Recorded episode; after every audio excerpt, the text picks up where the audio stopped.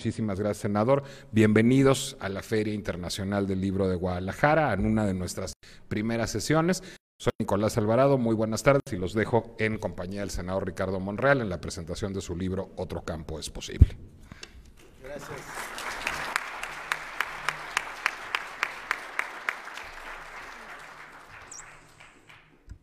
Buenas tardes. Ajá. Buenas tardes a todas y todos.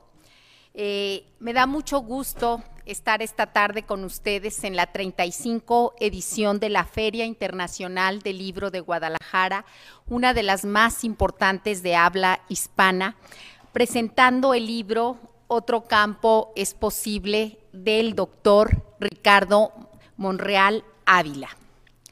Inicio con su título, Otro campo es posible, en el cual su autor, aquí presente, muestra con datos y rigurosidad académica que es posible que el campo sea un verdadero espacio de oportunidades, de crecimiento y desarrollo de toda su población, como lo plantea también la Comisión Económica para América Latina, la CEPAL, a partir de varias propuestas, pero quisiera iniciar con tres de ellas.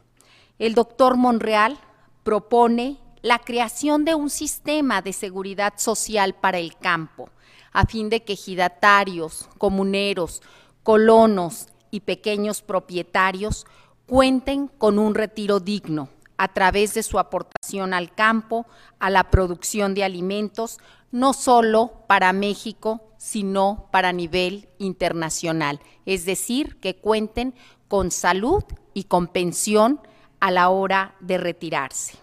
O la segunda propuesta que quisiera destacar, la responsabilidad que tenemos todos y todas, y en particular los jóvenes, que este auditorio es mayoritariamente de jóvenes, para mitigar los efectos del cambio climático a partir del cuidado y aprovechamiento sostenible de la gran biodiversidad marina y terrestre con que cuenta nuestro país, esta última, la terrestre, ubicada principalmente en ejidos y comunidades del país. También una tercera propuesta, mayor tecnología e inteligencia artificial, nos propone el doctor Monreal, en la producción agropecuaria, colocando en el centro de la actuación de todos a los productores de pequeña escala. En esta obra, el doctor Monreal, a partir de documentar con fuentes de información, cita y argumenta los acontecimientos que son parte de la historia y evolución de los derechos de propiedad en México y de la arquitectura de los procesos de producción agropecuaria. Y llama y articula sus propuestas con el propósito de la Agenda 2030 de Desarrollo Sostenible de la ONU, para llegar en poco menos de una década al cero hambre. El libro nos invita a conocer ese mundo rural, el campo, acerca de la lucha por la tierra, siempre vinculada a los movimientos políticos más trascendentes de la historia de México que debemos conocer, estimo, todos, independientemente de que vivamos en la ciudad o en el campo. Aquí hay muchos jóvenes que dirán, yo para qué requiero saber del campo y esperamos que eh, todos seamos parte del desarrollo del medio rural. La obra del doctor Monreal consta de seis capítulos. El primero consiste en un recorrido por la historia de la propiedad de la tierra en México. Inicia en la época prehispánica, con las formas de propiedad de los pueblos originarios, a partir de considerar la propiedad colectiva, privilegiándola sobre la individual, como se mantiene hasta nuestros días, desde la época prehispánica, en ejidos y comunidades. Prosigue el doctor Monreal en la etapa novohispana, con claroscuros, con una tensión permanente entre las comunidades indígenas y los españoles y el clero. Los primeros por conservar sus territorios, los segundos por acrecentar la, naciente propiedad privada y clerical. También llega al México independiente en este capítulo primero y se detiene hasta 1910. El doctor documenta acciones con apariencia de legales que se constituyeron muchas veces en despojo de tierras para las comunidades con población indígena desde la indebida aplicación de la ley del 25 de junio de 1856 que buscó desamortizar la tierra en manos de sociedades civiles y religiosas para elevar la producción, pero que motivó en muchos casos la escrituración individual de las tierras de las comunidades indígenas cuya propiedad sabemos es ancestral. También en este periodo, de 1821 a 1910, el autor de la obra cita a Jan de Vos, un científico social, y que describe cómo al amparo de las leyes de colonización, entre 1824 y 1910 se adjudicaron a las compañías deslindadoras 43 millones de hectáreas. Eh, de este total de la superficie, el 90%, nos indica el doctor Monreal, fue en la etapa del porfiriato. Con rigurosidad metodológica, señala, eh, digamos, eh, las contradicciones del porfiriato. Reconoce eh, los avances en este periodo de la vida pública, como la creación de la Universidad Nacional, las vías de comunicación, el incremento de la producción minera y agrícola, pero destaca este crecimiento a la vez profundizó un problema estructural que permanece hasta nuestros días, que es la desigualdad social. El avance económico del porfiriato, indica el autor, no llegó a los peones acasillados de las haciendas y contribuyó a la concentración en pocas manos de la tierra, los medios de producción y la riqueza. El segundo capítulo se refiere a las causas de la Revolución Mexicana, la lucha por la democracia y las elecciones libres, pero también las vincula siempre a la lucha por la tierra. Y da un recorrido histórico desde el plan de San Luis, el plan de Ayala, el plan de Guadalupe, hasta llegar a la ley del 6 de enero de 1915, elevada a rango constitucional en 1917, la cual estableció la obligación del Estado mexicano para restituir tierras a quienes carecían de ellas y dotar, eh, eh, dotar a quienes carecían de tierras y restituir a quienes habían sido despojados. En este capítulo, el doctor Monreal llega al sistema de derechos de propiedad vigente en México y contrasta la evolución de un México eminentemente rural en 1910 a un México mayoritariamente urbano en 1992 con una tendencia creciente. El capítulo tercero, con datos del Registro Agrario Nacional, expone cómo la propiedad ejidal y comunal es la mayoritaria del país, el 50.7 del territorio nacional. Indica que las 32 entidades tienen ejidos y comunidades y destaca cómo hay algunas entidades de la República cuyo régimen de propiedad mayoritario es el ejidal y comunal como Oaxaca, Nayarit, Morelos, Baja California, Baja California Sur. El autor concluye que el ejido y la comunidad son relevantes para el desarrollo nacional y que las tierras al interior de estos ejidos y comunidades son estratégicas para el aprovechamiento sostenible y el crecimiento económico al concentrar una gran cantidad de riqueza de recursos naturales. Luego llegamos al capítulo cuarto y les he de confesar que me parece de mayor actualidad este capítulo cuarto. Ustedes se preguntarán por qué. Bueno, en este capítulo cuarto, el doctor Ricardo Monreal nos habla del desarrollo sustentable y de la agenda global por el medio ambiente. El punto de partida es en 1983, cuando la Comisión de Desarrollo y Medio Ambiente de la ONU publicó el informe Nuestro futuro común, ahí donde se introduce el concepto de desarrollo sostenible. Y nos dice el doctor Monreal que él eh, trabaja por ese desarrollo para asegurar las necesidades del presente sin comprometer la capacidad de las futuras generaciones para satisfacer las propias. El libro plantea la gran riqueza de México como el quinto país megadiverso en el mundo de forma general, pero también plantea los problemas que nos tocan a todos.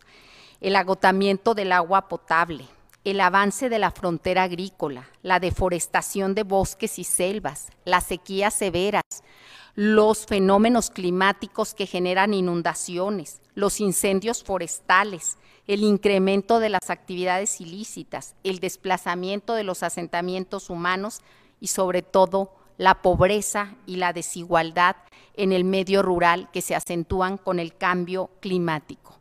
Plantea el desafío de crecer y desarrollar la economía, pero al mismo tiempo evitar el uso desmedido del agua y el agotamiento del suelo y el subsuelo. En este capítulo cuarto destaca el papel protagónico de México en la agenda ambiental, pues México, nos dice el autor, presenta casi todos los climas del planeta. Su topografía y su geología posibilita que tengamos casi todos los ecosistemas terrestres y destaca la gran riqueza en macizo forestal, el cual señala es propiedad mayoritariamente de ejidos y comunidades, destacando también la propiedad de los bosques, las selvas y los humedales en la población indígena. El autor, el doctor Ricardo Monreal Ávila, propone que hablemos más del cambio climático y de cómo detener sus efectos y que sea una agenda de la sociedad y de toda la población en su conjunto, no solo de México, sino lo plantea desde luego con una perspectiva global. El capítulo quinto habla de la producción de alimentos, de la importancia de las actividades agrícolas, ganaderas y forestales para el país y destaca al sector primario y agroalimentario por su enorme potencial de crecimiento. Siempre eh, plantea atender y apoyar eh, a los medianos y grandes productores agropecuarios que han hecho de México un país agroexportador, pero sin olvidarse de los pequeños productores minifundistas, sean ejidatarios, comuneros o pequeños propietarios. El autor nos propone que el campo tenga mayor importancia en el desarrollo como sector estratégico, destacando que la CEPAL señala que para el 2050, menos de 30 años, se requerirá más del 50% de los alimentos que hoy se producen y que México puede ser uno de los grandes productores de alimentos del mundo. En el capítulo sexto de la obra, eh, el doctor habla de las propuestas. Solo he mencionado algunas para generar en ustedes la inquietud, el interés por las ideas, por el debate de las mismas y por involucrarnos en el desarrollo del campo. Son propuestas innovadoras que, como decía, lo mismo hablan de seguridad social, de cambio climático y de acceso a la tecnología o, la, o vivir la agricultura en un mundo digital. La obra también expresa y pone en la mesa de la discusión eh, la importancia del trabajo de las mujeres rurales, su aportación económica y cómo están transformándose en verdaderas empresarias agropecuarias. En este aspecto hay que destacarlo, la tierra nos alimenta con el trabajo de los hombres y las mujeres del campo. El libro plantea dejar atrás esa falsa división de campo-ciudad para pensar que lo rural y lo urbano se entrelazan en todos los procesos de producción primaria, industrial y de servicios, que el campo y la ciudad son interdependientes e indivisibles. Los invito a leer esta obra, lo mismo a los jóvenes, para comprender y ampliar sus conocimientos sobre los derechos de propiedad de la tierra y la producción agropecuaria y forestal en México. A quienes ya no somos tan jóvenes, para identificarnos en los procesos históricos del siglo XX mexicano. Doctor Monreal, lo felicito por su obra, porque usted es un hombre que nació y vivió en el campo y ha crecido en la ciudad y que a partir de la educación, en este caso pública, porque es licenciado en Derecho por la Universidad Autónoma de Zacatecas, maestro y doctor en Derecho por la Universidad Nacional Autónoma de México, ha mostrado que con educación es posible la movilidad social. También porque conoce a México desde lo local, en su natal Fresnillo, como regidor a los 23 años, como gobernador del estado de Zacatecas y actualmente desde el Poder Legislativo, si bien es cierto en el ámbito nacional, sabemos que las decisiones del Poder Legislativo impactan en México, pero tienen un enfoque global, porque es importante reconocer que vivimos en un mundo ya no solo nacional, que somos un gran Estado mundial. También eh, los invito a leer la obra porque en ella se muestra la sensibilidad social del doctor Ricardo Monreal, su visión del futuro, aprendiéndole de la evolución histórica de los derechos de propiedad, la producción y la productividad de la tierra, así como la gran riqueza en recursos naturales que tiene México. El doctor Ricardo Monreal pone en la mesa del debate de las ideas propuestas para combatir la desigualdad y erradicar la pobreza y el hambre, objetivos que nos unen a todos los habitantes del planeta sin excepción. Los invito pues a leer esta obra. Estoy segura que les dejará eh, una huella especial en su vida y les dará una visión muy completa de lo rural desde mi perspectiva. Felicidades, doctor Monreal.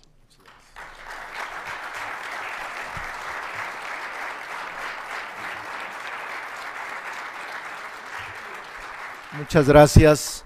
Gracias a la magistrada Maribel Méndez de Lara, presidenta del Tribunal Superior Agrario en México.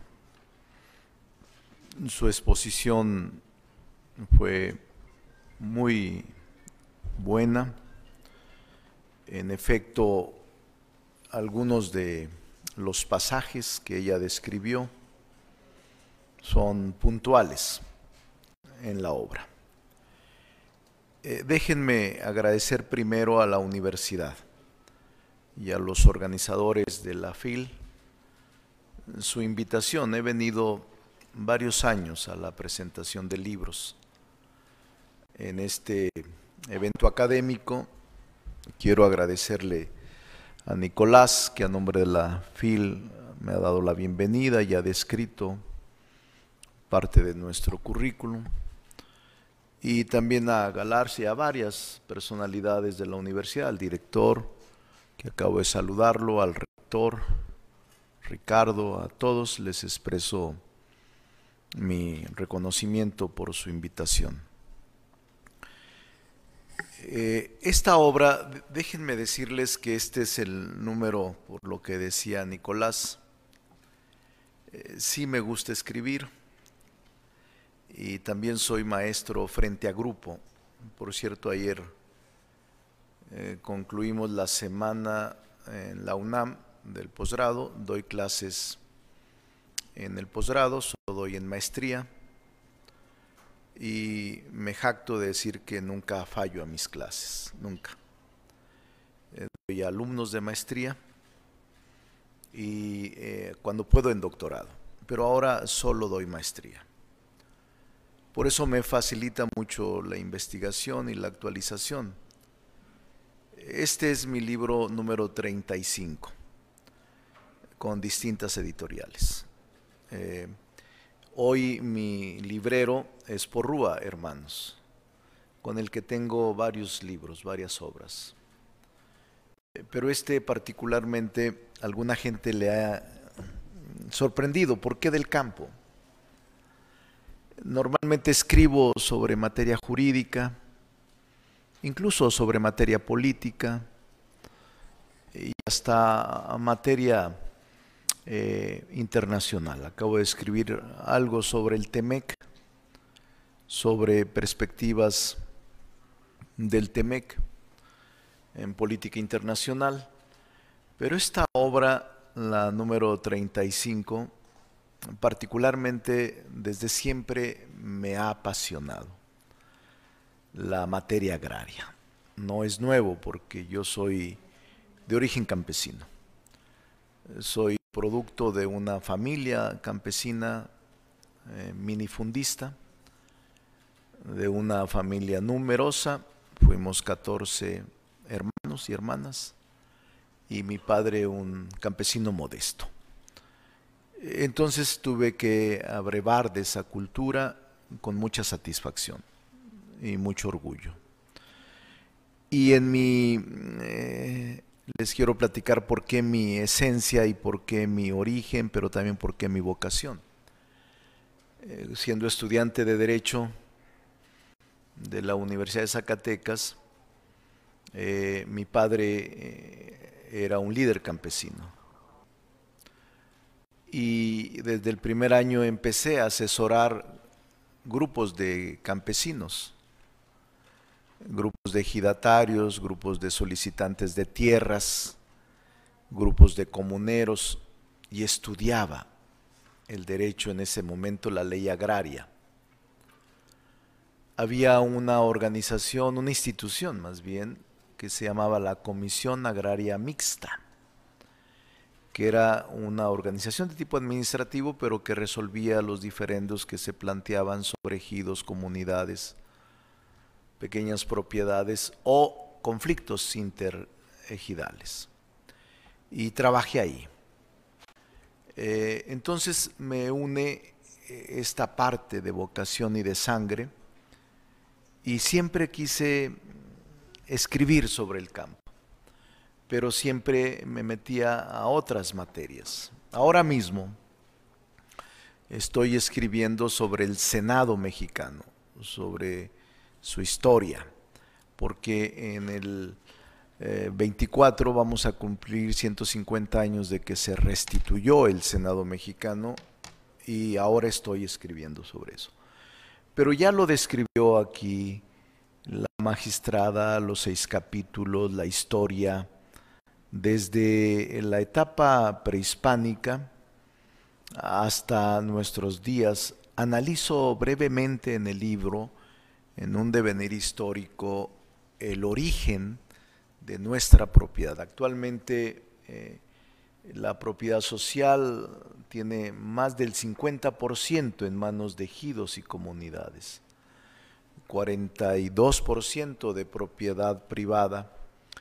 Y los otros son sistemas mixtos como el de el fraccionamiento o la colonia agropecuaria y algunos otros sistemas muy propios, los nacionaleros, eh, que tienen una connotación especial, eh, siendo posicionarios de propiedad nacional. Entonces es un libro interesante para los que provienen del campo y los que les interesa el campo. Eh, desde mi punto de vista, ahí está nuestra solución. pero ahora más ha crecido mi interés con la Agenda 2030 y con el cambio climático y con los acuerdos de Glasgow de hace unos días de la COP. eh, se antoja todavía que aunque no seas del campo o no tengas tierra o no tengas familia en el campo, es urgente que los jóvenes se adentren a la defensa del medio ambiente por la degradación que estamos viviendo, la deforestación criminal que está viviendo México, la conclusión de humedales, pero además de zonas boscosas, forestales y de microclimas que son únicas en el mundo y que se están degradando. Todo esto tenemos que evitarlo. Y por eso el libro se detiene en el capítulo 4, cuarto, sobre este tema. Pero ya en las propuestas concretas, establezco cómo debemos otorgar seguridad jurídica, no permitir que el Estado de Derecho se vulnere, porque eso impide que haya producción y que la inseguridad en la tenencia de la tierra genere zozobra, genere incertidumbre y genere eh, improductividad.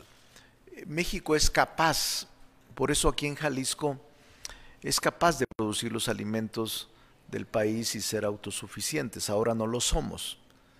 Jalisco es un ejemplo. Jalisco eh, produce mucho eh, alimento avícola, este, también tiene regiones forestales, tiene agua, eh, tiene agroexportación exitosa. Eh, Jalisco se ha convertido en los últimos años en un agroproductor y agroexportador muy demasiado importante, de tal suerte que en la pandemia, que tenemos ya casi dos años, eh, México se eh, convirtió en un excelente productor de alimentos. Es más, fue el único sector que creció, el agroalimentario. En la pandemia la producción de alimentos creció en México, 3.2, pero creció. Eh, y ahora, frente a la pandemia, mucha gente eh, se fue al rancho, al campo, a protegerse de la pandemia. Y ahora lo están viendo como posibilidad real de vida porque el campo es solución, no es problema. Y de eso trata el libro. Ahora me encontré la semana pasada con un grupo de agroexportadores impresionantes que están produciendo salsamora, eh, higos, este, rábanos, eh, espárragos, fresa, en agricultura protegida, en invernaderos, y están haciendo programas en ejidos y comunidades sorprendentes. Incluso eh, quiero ir a conocerlos personalmente porque al reunirme con el Consejo Nacional Agropecuario hace unas dos semanas, les interesó la obra y al verla me pidieron cita para coincidir en el planteamiento que estoy haciendo en este libro. Es un libro fácil de leer. Es un libro que lo hice a propósito, no pesado, no difícil de su lectura, letra grande, eh, una historia muy breve de lo que es el campo, los planes que han existido después de la revolución, después de la revolución campesina armada y los programas que ahora tenemos. Por cierto, creo que ahí nos falta respaldar más al campo, porque el crédito es apenas el 16% de los productores quienes reciben esta posibilidad de créditos. Más bien eh, reciben créditos o apoyo de otros productores o de comercializadores o lamentablemente hasta de usureros eh, que les aumentan mucho eh, el crédito o el interés del crédito que obtienen. Entonces, e, este libro lo disfruté. Les quiero decir que es de los libros que disfruté, aunque tienen, eh, está cargado también de estadística, era necesario hacerlo para eh, al lector ilustrarlo sobre el nivel de lo que representa el campo oh, nacional frente a la solución de problemas. Mucha gente me ha dicho, ¿por qué has escrito sobre la materia agropecuaria? Este, y les he explicado esto que a ustedes en un principio les he dicho. Eh, también quiero decirles que el libro eh, establece propuestas. Por ejemplo, es increíble que a estas alturas los campesinos no tengan seguridad social, por ejemplo. Esto es eh, un asunto de justicia social eh, y creo que expresar la seguridad social es una demanda urgente. Al hablar con estos grupos de productores, con los que me acabo de reunir, e, ellos están dispuestos, es más, dicen que todos sus productores, sus asociados y sus trabajadores, que son muchísimos, eh, gozan de seguridad social. Eh, y todos los productos, seguramente aquí la industria avícola y las industrias que están en, eh, aquí en Jalisco, muchos ya tienen este proceso de tener seguridad. Y también el uso de inteligencia artificial, los invernaderos, el uso racional del agua, los sistemas modernos de irrigación, ya no, la ya, no el riego eh, como se acostumbraba corrido, sino ya hay técnicas modernas de racionalización del uso del agua, eh, que es el agua nuestro principal insumo y que será desde mi punto de vista quien provoque eh, grandes guerras en el futuro, el agua, el agua. Entonces por eso también trato un tema sobre el agua y planteo soluciones o alternativas de solución. Yo sigo siendo eh, mi familia productora y ganadera y por eso estoy muy interesado en plantear posibilidades y soluciones eh, atendibles y concretas que sí sean de resolución eh, inmediata. México está pasando por esa etapa. no quiero extenderme mucho porque solo tengo 50 minutos y quiero ser puntual porque creo que vienen otros conferenciantes más tarde, también presentadores de libros y la magistrada Méndez les ha expresado más o menos el contenido del libro y también yo quiero dejarle la inquietud para que lo lean eh, porque me parece que ahí está parte de nuestra solución.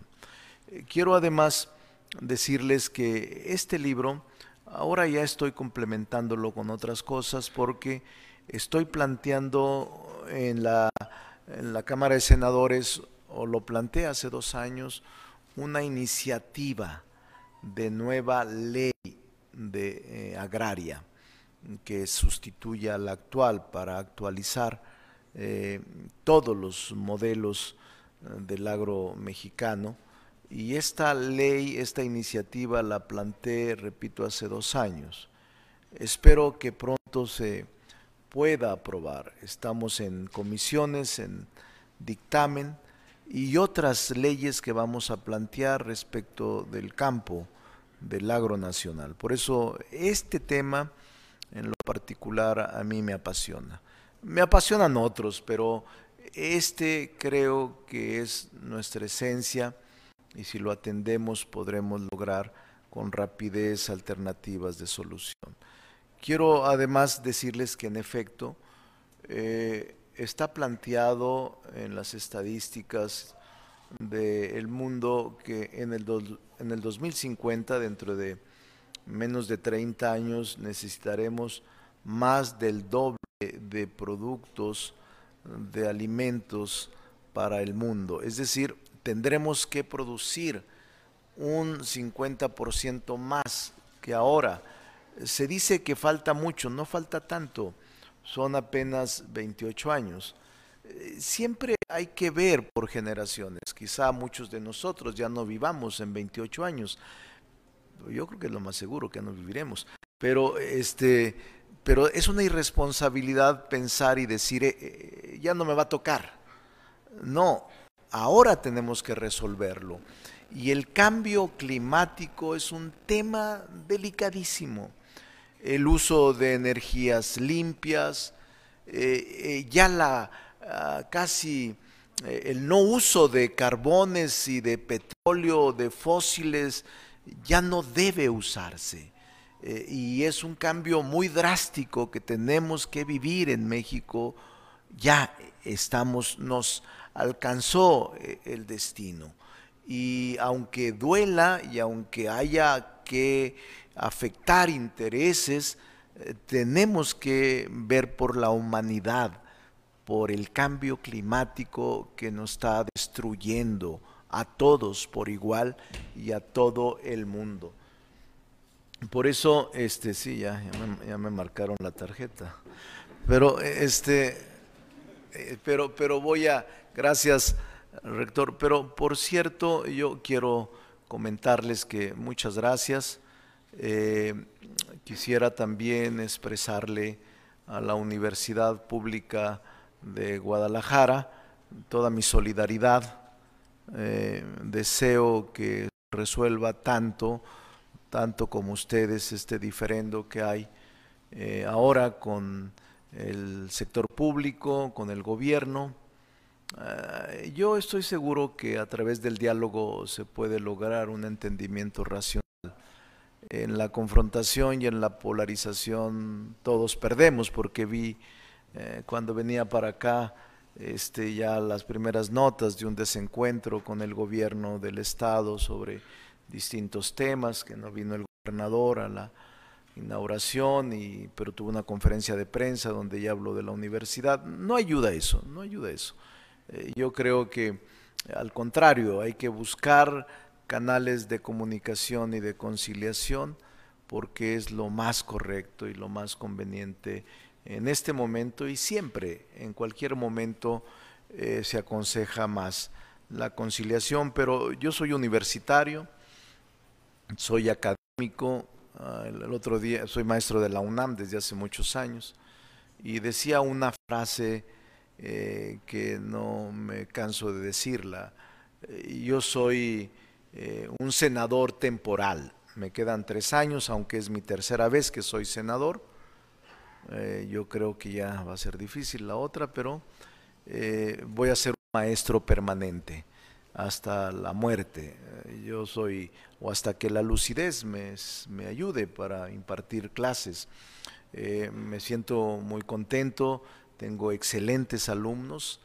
Ahora he tenido alumnos brillantes, ahora incorporados al sector público o en el Poder Judicial o en el poder legislativo incluso, pero siempre me esmero y me esfuerzo por eh, enseñarles y por que aprendan de mis cátedras, de mis materias. Por eso me alegra que esté Ricardo aquí, el rector de la universidad, está dando una ah, pelea digna eh, o está intentando lograr que la universidad eh, se mantenga con dignidad. Nunca conviene pelearse con las universidades, nunca, porque eso nunca lo ganas. Este, la comunidad universitaria es mucho más fuerte porque les asiste la razón, les asiste el deseo de que las cosas salgan bien y yo tengo una buena opinión de la Universidad de Guadalajara. Tengo una buena opinión de su rector y también tengo una buena opinión del gobernador, así es de que ojalá y puedan encontrar soluciones. Eh, a mí me hubiera gustado estar en la inauguración, no alcancé porque el avión se retrasó, pero a lo mejor si hubiera estado hubiera sido el factor de, polarización. Qué bueno que no estuve, mejor me dedico mejor a... Qué, qué, bueno que no estuve, mejor aquí me dedico a, mi, a la presentación de mi libro, que es estrictamente académico, pero no quisiera omitir el deseo de que la universidad siga con estos foros de academia. Creo que más tarde van a estar los ministros de la Corte. Me encontré a una ministra en el vuelo eh, y creo que van a estar varios ministros de la Corte. También me alegra. Y hay una serie de personalidades que, como yo, somos autores de libros y que nos encontramos en el pasillo. Eh, yo hace rato quería ir a, algunos stand eh, pero a veces no, no, me resulta tan bien porque gasto más de lo que gano, entonces este, compro más libros de los compro más libros de los que vendo. a eso me refiero. Este, les digo a los de Porrúa, ¿cómo te fue? Regular. Pues ya compré yo estas, a ver cómo le hacemos. Pero no, no me quejo. Este, me va bien este, en los libros y es un escribo también en los periódicos y trato de estar siempre actualizado. Así es de que no quiero abusar del tiempo porque me dijeron hace cuatro minutos con 50 segundos que me faltaban cinco minutos y me faltan cinco segundos. Así es de que a todos muchas gracias por estar aquí y no olviden, compren el libro porque lo van a disfrutar como yo lo escribí, ustedes a leerlo. Muchas gracias y buenas tardes.